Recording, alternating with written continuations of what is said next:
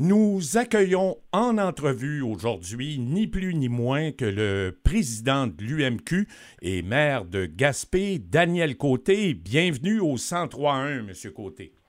Ben, merci de vous recevoir. Eh bien, Monsieur Côté, euh, chose certaine, au niveau de l'immigration, là, vous êtes arrivé à une entente qui va changer pas mal de choses dans le Québec que l'on connaît, dans les régions. Expliquez-nous quelle est cette entente-là. En fait, ça fait des années qu'on parle de régionalisation de l'immigration, de faire en sorte d'attirer plus de travailleurs immigrants dans nos régions, plus de familles pour justement occuper les nombreux emplois qui sont disponibles. On est en pénurie de main-d'œuvre un peu partout. Et euh, à défaut de faire des petits Québécois, il euh, faut, faut pas faire bien de l'extérieur. Donc, c'est un peu le principe euh, qu'on se parle tout le temps. Maintenant, comment, comment on fait pour atterrir, faire atterrir tout ça?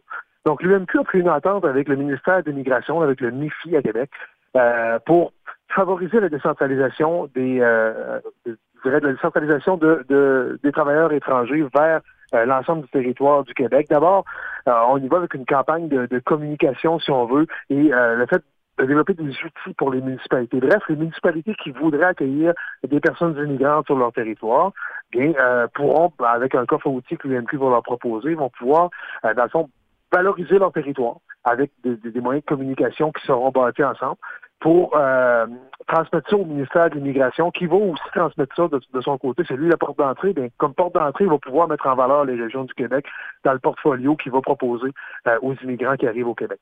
Donc, de cette façon-là, bien, au moins nos régions vont être à l'avant-scène et euh, au lieu que le réflexe systématique est toujours pour les immigrants, c'est pratiquement toujours d'aller vers la, métropole, ben, au lieu que ce soit aussi systématique que ça, au moins ils vont avoir d'autres possibilités pour aller sur le territoire, ce qui est actuellement pas fait.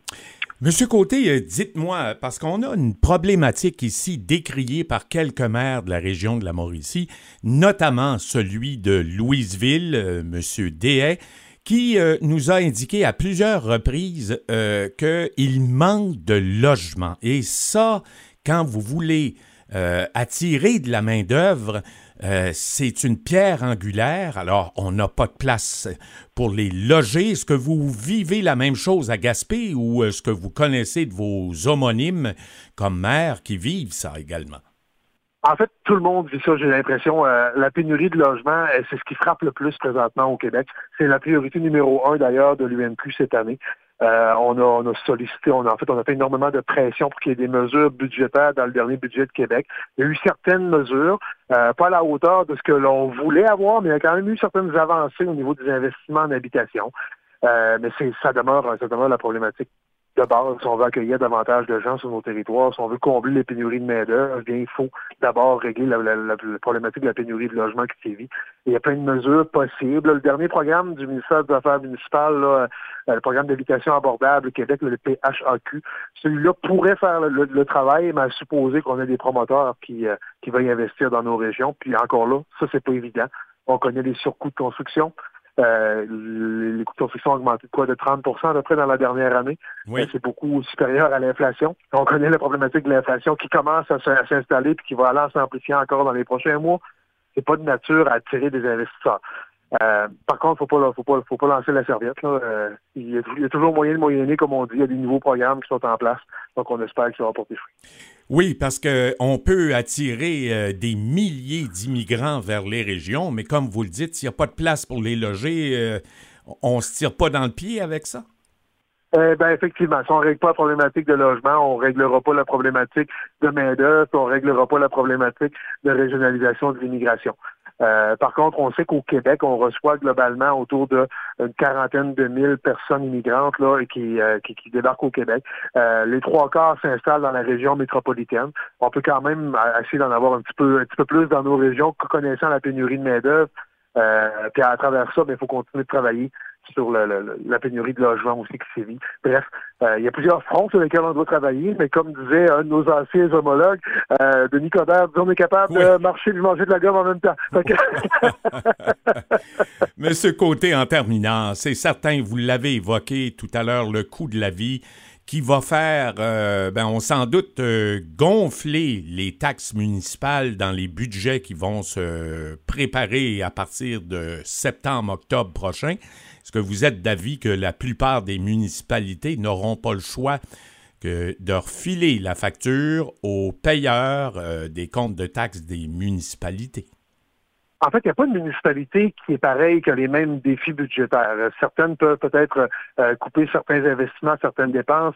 Euh, d'autres sont vraiment déjà au minimum, minimum requis par la population, donc vont, doivent refiler la facture. C'est certain que si les factures des résidents si la facture de monsieur, madame, tout le monde augmente au quotidien, si la peine de lait coûte plus cher à l'épicerie, l'équivalent de la peine de lait dans le milieu municipal va aussi augmenter. Fait les dépenses pour les municipalités vont aller en croissant également, euh, ne serait-ce que juste en raison de l'inflation. Euh, mais pour le reste, ça dépend vraiment des, euh, des, enjeux de chacune des municipalités. Il y en a, par exemple, qui auraient investi il y a peut-être 15 ans passés dans une infrastructure majeure par règlement d'emprunt, et là, l'emprunt tombe tout soudainement. Donc, ils ont une super de soulagement, sont capables de combler euh, l'écart d'inflation juste par l'effet qu'ils ont un paiement de moins à faire sur dans, leur budget. Il y, a, ce genre de trucs-là qui peut se produire à des endroits, d'autres endroits qui sont en plein, en plein essor, qui ont déjà plus de dépenses que, que, que, que l'inflation. En plus, doivent subir l'inflation. Ben, dans ce cas-là, n'y a pas de baguette magique. Si on veut continuer de se développer, ben, il faut filer la facture à quelqu'un. Et c'est toujours le même contribuable qui se trouve à, payer la facture. Hein. oui, euh, exact. C'est un peu ça. il y aura des enjeux, c'est certain qu'il y aura des enjeux dans toutes les municipalités. À géométrie variable d'un endroit à l'autre, en fonction des enjeux spécifiques de chacun des milieux. Mais c'est clair que l'inflation va avoir un impact sur monsieur, madame, tout le monde dans leur vie quotidienne et euh, les municipalités n'y échappent pas. Daniel Côté, président de l'Union des municipalités du Québec et maire de Gaspé, nos salutations aux Gaspésiens, puis surtout, euh, on va vous souhaiter euh, une, beau, une belle période printanière. Ben, merci à vous aussi. Salutations à tout le monde de votre bonne région.